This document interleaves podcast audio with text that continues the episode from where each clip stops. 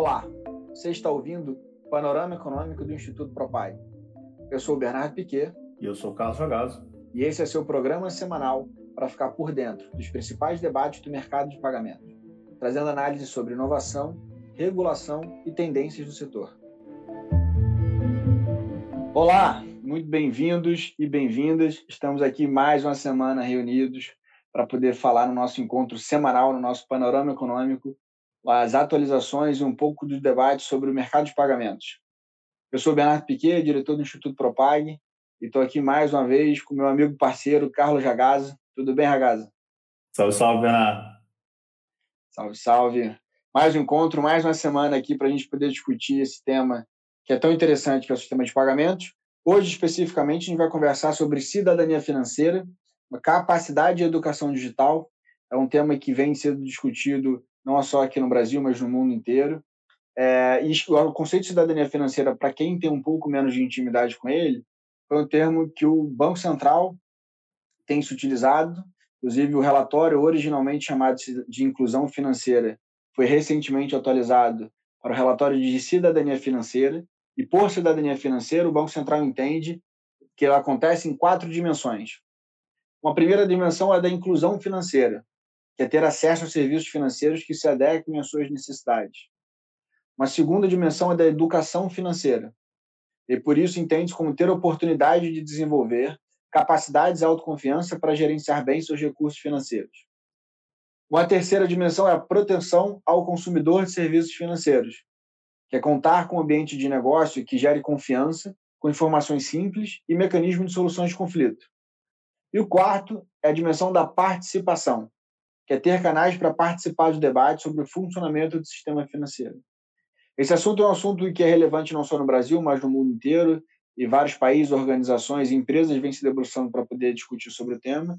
Inclusive, tem quem, quem relaciona esse tema aos Objetivos de Desenvolvimento Sustentáveis da ONU, as ODS, é, que foi lançado em 2015, que são 17 metas da ONU, para tentar coordenar esforços para um mundo melhor. É, e aí, uma das, alguns das, das, dos objetivos que normalmente se correlaciona com esse cidadania financeira, inclusive o de erradicação da pobreza, redução de desigualdades, trabalho e crescimento econômico, dentre outros. Então, para começar essa discussão, vou pedir para o Ragazzo dividir com a gente o entendimento dele sobre o conceito básico nessa história, que é a capacidade financeira, que é uma das dimensões da cidadania. Então, Ragazzo, vou pedir para você dividir com a gente o que, que você entende sobre o assunto. É, na verdade, assim, pegando um pouco, tem já escrito sobre o tema, né? não tem como é, criar nada novo, você está vendo a capacidade dessa pessoa, é, homem ou mulher, né, conseguir gerenciar a sua vida financeira, né, tendo conhecimento, tendo habilidade, tendo é, a cultura adequada, né, que vai gerar a atitude certa, para você conseguir tomar as decisões responsáveis e adequadas sobre as suas finanças pessoais. Então, tem uma dinâmica é, bem interessante, né, porque ela traz o conceito de capacidade para o universo financeiro. Né, ele traz algo para o dia a dia, porque isso é algo que não só tem um, uma dinâmica é, diária, cotidiana, mas ela também tem algo de previsão do futuro. E o que é interessante a gente ver a partir do conceito é que ele também abre espaço, você falou um pouco sobre consumidores, né, para você identificar que existem grupos que, que têm mais alto risco, né, são mais vulneráveis. Né? De uma maneira global, a gente fala dos imigrantes, mas assim, está pensando no Brasil, né? jovens, pessoas com problemas de saúde, desempregados, todas essas pessoas são pessoas que têm uma posição de vulnerabilidade e eventualmente estão até excluídas do sistema financeiro. Então, no momento que elas fazem uma posição de ingresso, elas podem estar numa posição mais vulnerável em relação a terceiros. Então, políticas públicas específicas têm que ser direcionadas para esse perfil de pessoas até porque elas podem ter algumas capacidades, dentro desse conceito maior de capacidade financeira, algumas habilidades, melhor dizendo, é, não adequadas. Então, elas podem ter baixa capacidade com números, elas podem ter, inclusive, uma baixa renda. Essa baixa renda pode gerar uma concentração em metas de curto prazo, obviamente, né? mais dificuldade de você planejar o futuro.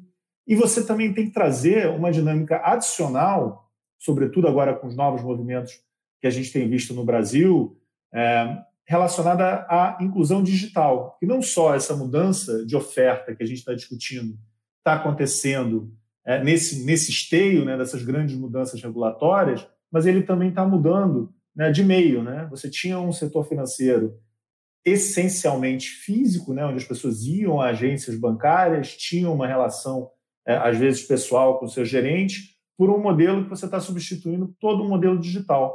Então, você tem até questões etárias, né, que podem significar aí um problema de capacidade financeira. A gente não só tem os problemas tradicionais, sempre existiram, a gente já está acostumado com isso, mas a gente também tem os problemas de inclusão digital dentro dessa dinâmica de capacidade. Isso não é trivial, não é simples, e vai ser muito importante para o desenvolvimento né, de uma estratégia de capacitação e mesmo de cidadania financeira de uma maneira mais macro.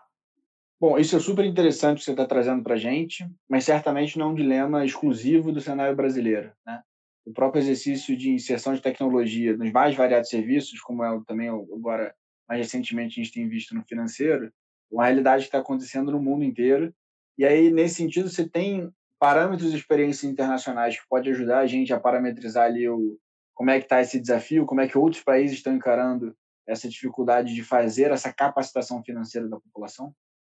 Tenho. É, e o que é importante é que tem alguns problemas que são, de fato, é, comuns a vários lugares do mundo. A gente falou de migração, não é tanto uma questão aqui no Brasil é, e mais é, na Europa, mas, por exemplo, o envelhecimento da população está gerando um problema de capacidade digital, está gerando um problema de, de, declínio cognitivo, de isolamento social, e aí a dificuldade de você aprender coisas novas. Isso é comum no mundo inteiro. É, e esses estudos estão, de fato, conseguindo evoluir, entendendo que o, só o fato de você ter um produto financeiro não é suficiente para você gerar mais bem-estar financeiro. Isso são todos os estudos da OCDE. Né? É uma ideia de como é que você consegue, é, em alguma medida, gerar não só né, alguma política pública, mas também entender qual é o perfil de vulnerabilidade. Então, você tem né, estudos do OCDE é, identificando né, quais seriam esses conjuntos de habilidades comportamentos e atitudes financeiros básicos, é, e o resultado não é muito bom no resto do mundo inteiro. Né? No final das contas, alguns poucos países conseguem é, ir um pouco melhor, é o caso de Hong Kong China, que a gente fala bastante aqui, é, e que chegam a, dentro de uma de uma pontuação máxima de alfabetização financeira a 70% do máximo, né? não é algo tão relevante, né? não é uma distância tão grande que você vê de países desenvolvidos e, desenvol e subdesenvolvidos ou em desenvolvimento.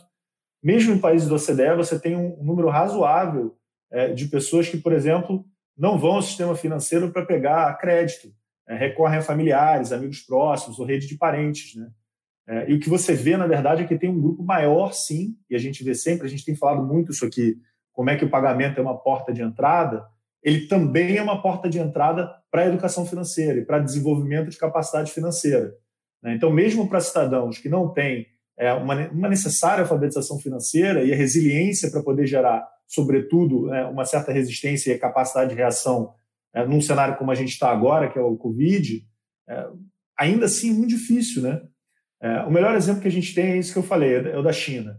Né? E alguns costumes foram interessantes para poder gerar essa alfabetização financeira. Né? A China tinha um costume de dar dinheiro em envelopes vermelhos para o ano novo. E eles conseguiram digitalizar isso né, em grupos de, de bate-papo.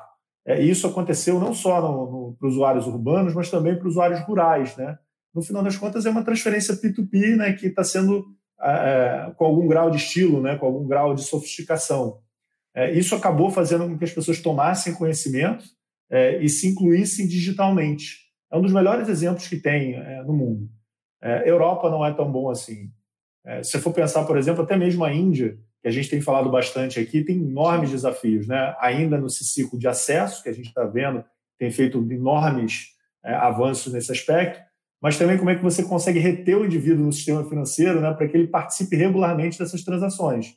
Mas ainda assim lá que isso tem melhorado, né, tanto a parte de inclusão como de retenção, falta de alfabetização financeira continua sendo um problema. Isso basicamente se traduz num grande número de pessoas que ainda não sabe quais são esses diferentes produtos e serviços financeiros. E a gente viu na China que o canal de pagamento foi a forma de ensinar as pessoas a não só entender como é que funciona a inclusão digital, mas também uma parte de diversificação desses produtos financeiros. Então é, é interessante, né? Você tem outros lugares que tiveram caminhos semelhantes, né? a própria Inglaterra tem algo nessa, nessa direção também, mas ainda assim existem várias lacunas significativas para as pessoas começarem a entender né? o, o que tipo de serviços tem, como é que elas vão desenvolver as habilidades para lidar com esses novos serviços e saber usá-los de uma maneira a, a entregar aquilo que ela precisa. Para quem trabalha com investimento, você vê que você só vai desenvolvendo o seu conhecimento a partir de um determinado grau de dinheiro. Então, isso é naturalmente excludente, né? Você só consegue ter produtos mais sofisticados a partir de uma quantidade de dinheiro X PTO. E isso é muito interessante para você entender que existe sim um custo, e ele não é trivial para você ensinar as pessoas sobre né, e desenvolver fluência sobre o que são esses instrumentos financeiros. Saber usar, e é importante ter essa diferenciação. Né? Uma coisa é você entender que eles existem, né, conseguir explicá-los. Outra coisa é saber se eles se adequam ou não ao seu perfil. Para isso, você tem relações específicas. No mercado de investimento, mas para crédito, é mais complicado, eu acho. É, e eu acho que é um certo paralelo, é um certo espelho do que acontece com o investimento. Você também precisa usar, tomar crédito para aprender a lidar com ele. Né? E quanto mais você vai se sofisticando, mais difícil né, é o seu instrumento de crédito. Né? A gente viu nas discussões de microcrédito saírem para crédito e você vê que né, a parte de educação financeira é importante para você sair é, de um regime para o outro. Então, o mundo inteiro está tentando mapear esses quadros existentes, né, entender, e você tem graus diferentes de conhecimento mas quando você vai para usar, não necessariamente todo mundo vai tão bem. Né? O melhor exemplo é o chinês. Acho que é excelente. Eu acho que esse assunto conversa com vários dos, dos do que a gente vem discutindo aqui é, ao longo das últimas semanas, né? de, de, de inserção de tecnologias, de entrega de serviços compatíveis com a necessidade de um público diverso, que é o caso do Brasil. E pegando esse gancho, eu queria entender um pouco da tua percepção de como é que está a situação no Brasil a situação exclusivamente do, do exercício de capacitação financeira? O Brasil tem uma estratégia, né, um centro de educação financeira e alfabetização da OCDE, da América Latina e do Caribe, né, no final das contas, e que foi instituído junto com a CVM né, em 2016. É, ele é sediado aqui no, no, Rio, né, fica na sede da CVM. É uma ideia, né, um grande fórum, um grande think tank para você trocar conhecimento sobre educação financeira. A gente tem essa estratégia inclusiva no desenvolvimento né, de, de educação financeira e que, enfim, já geraram pesquisas para entender qual é a situação brasileira no final das contas. O Brasil foi o primeiro né, a desenvolver essa estratégia é, de inclusão e de educação na América Latina. É, isso não é, não é trivial, né? foi em 2012, né, 2010, né, de inclusão financeira em 2012 e de educação financeira em 2010, foi na frente de todos os outros países da América Latina, mas ainda assim é muito difícil, né? A gente, mesmo sendo pioneiro nessas estratégias, os resultados ainda são lentos. Talvez, aí é um pouco de especulação, né? Talvez porque nosso principal é, objetivo era estava do lado da oferta, a gente ainda precisava criar uma maior diversificação de produtos financeiros, tanto é, em termos de banking, né, como a gente vê com tarifas, é, os serviços que são cobrados via tarifas, como também pelo lado do crédito, né? Esses dois lados ainda não estavam desenvolvidos a contento no Brasil. Então, acho que talvez tenha uma etapa a, a ser coberta né, para a gente poder ir para esse outro momento onde você vai conseguir educar o consumidor. E, de novo, não é algo simples. A gente vê resultados é, muito semelhantes. O Brasil não fica tão distante dos outros é, países da América Latina em termos de resultado, porque não é simples, né? Você precisa desenvolver no sistema financeiro para você conseguir atrelar a população a saber manusear os instrumentos que existem. É, e aí eu acho pegando um gancho sobre, sobre a dimensão da, da oferta especificamente, e o que eu particularmente acredito que tem um impacto é, bastante significativo nesse exercício de capacitação, é, primeiro para tornar o sistema financeiro, o sistema de pagamento, seja qual recorte que se queira dar, atraente para que as pessoas queiram entender sobre, né? E sintam que aquele universo também é para elas. A gente tem uma agenda que está sendo implementada com, com, com, bastante disciplina pelo Banco Central, originalmente chamada de BC+, agora BC Hash, que é uma continuidade né, da BC+, e que está trazendo uma série de inovações, especialmente concorrência. Né? O exercício de competição no sistema tem, tem, tem sido aprimorado é numa velocidade super interessante de acompanhar. Qual é a tua percepção sobre a implementação dessa agenda propriamente dita, da, da agenda BC, BC Reg, que a gente fala de PIX, a gente fala de Open Bank, a gente tem falado é, de abertura, de, de, de, diminuição de barreiras regulatórias para que você tenha mais participantes.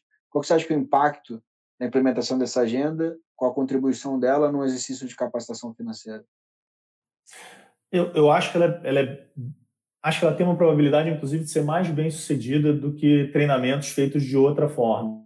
Eu vou tentar explicar um pouco por quê. É, primeiro, é, esse modelo de plataformas digitais, de uma forma geral, funciona com uma lógica de melhorar a experiência do usuário. né? ele quer melhorar a sua interação. E a partir disso, o que, que ele faz? Ele torna, né, ele, ele, ele capacita você, né, ele te ensina a usar aquela determinada plataforma. Ele precisa fazer isso. É óbvio que tem questões mais macro, né, como, por exemplo, é, habilidades matemáticas, né, saber fazer, trazer algo para o valor presente, jogar algum plano para o futuro. É óbvio que produtos financeiros mais sofisticados vão precisar de um apoio específico, e para isso você tem a estratégia nacional, tem milhares de iniciativas, escolas itinerantes, universidade, programas focados em adulto, professores de EAD, você tem todo um aparato focado para isso. É, mas, por outro lado, às vezes o que você precisa é de uma porta de entrada.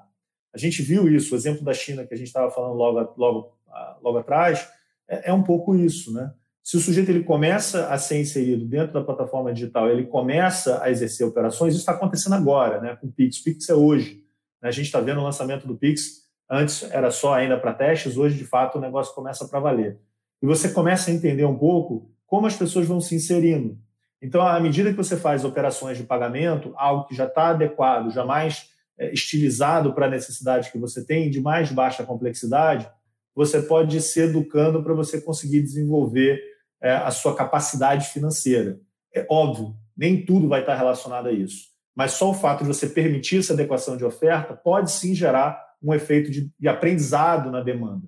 Isso não é trivial, isso é, baixo, é bem complexo e eu acho que vai ser algo que não vai precisar, não vai funcionar sozinho.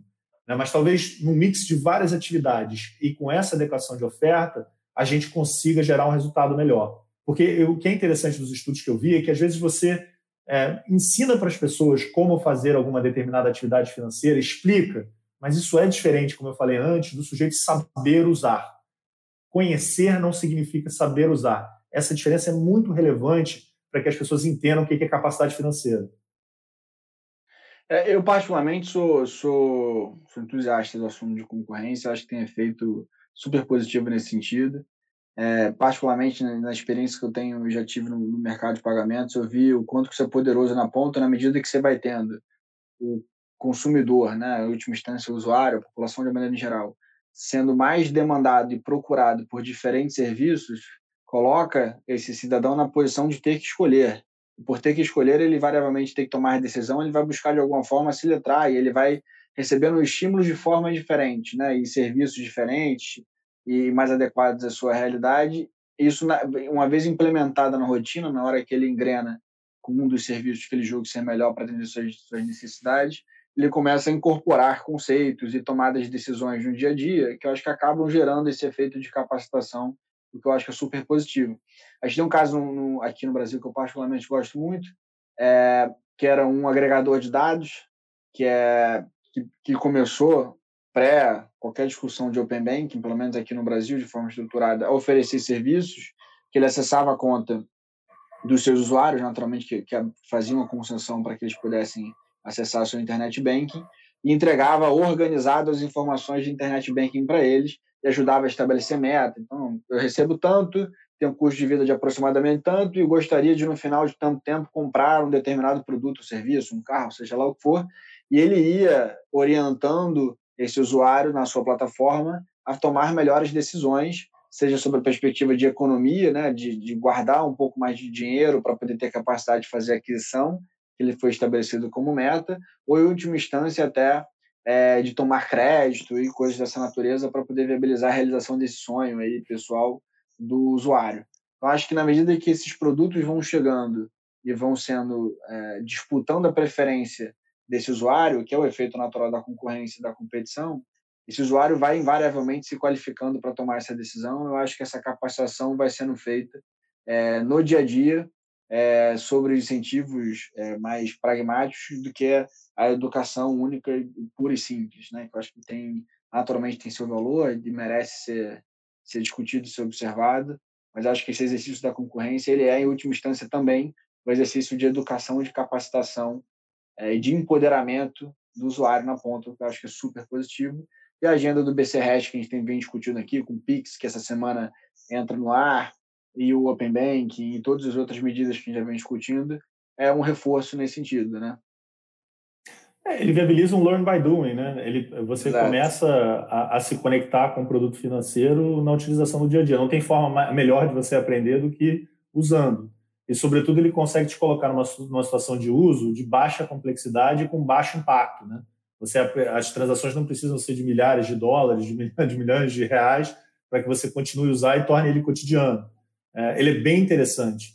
Aí o, o, problema fica exatamente nesses grupos excluídos digitais, que é o ponto que a gente começou a discutir hoje. Né? Sim. Como é que você faz para botar esse sujeito? Será que ele tem habilidade, capacidade é, para poder lidar com o ambiente digital?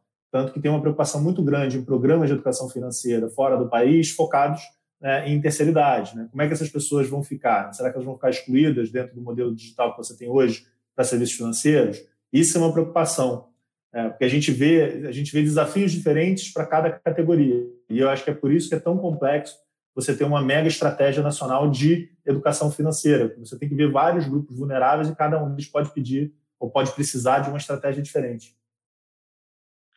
É, mas acho que é, eu particularmente concordo. Eu acho que esse, esse, e eu acho que tem uma dimensão adicional que a digitalização traz, a despeito dessa dificuldade que você mencionou que é uma, uma camada mais, né, de digitalizar o sujeito para ele poder acessar esses serviços, mas uma vez digitalizado, é acesso à informação, a dados, né? Então te permite entender esse ser humano melhor e naturalmente entra num ciclo virtuoso de oferta ainda mais adequada para o perfil e potencialmente mais em conta, o que torna mais atraente e faz ele ficar nessa plataforma e aí, e aí você entra numa espiral positiva aí de, de, de capacitação e de empoderamento desse usuário final.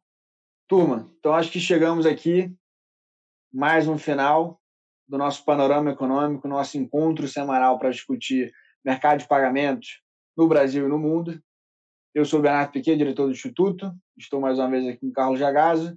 Recomendo que quem, quem for interessado no assunto, que siga a gente nas redes sociais, o YouTube, o LinkedIn, Instagram. A gente está compartilhando informações e conteúdo recorrente lá.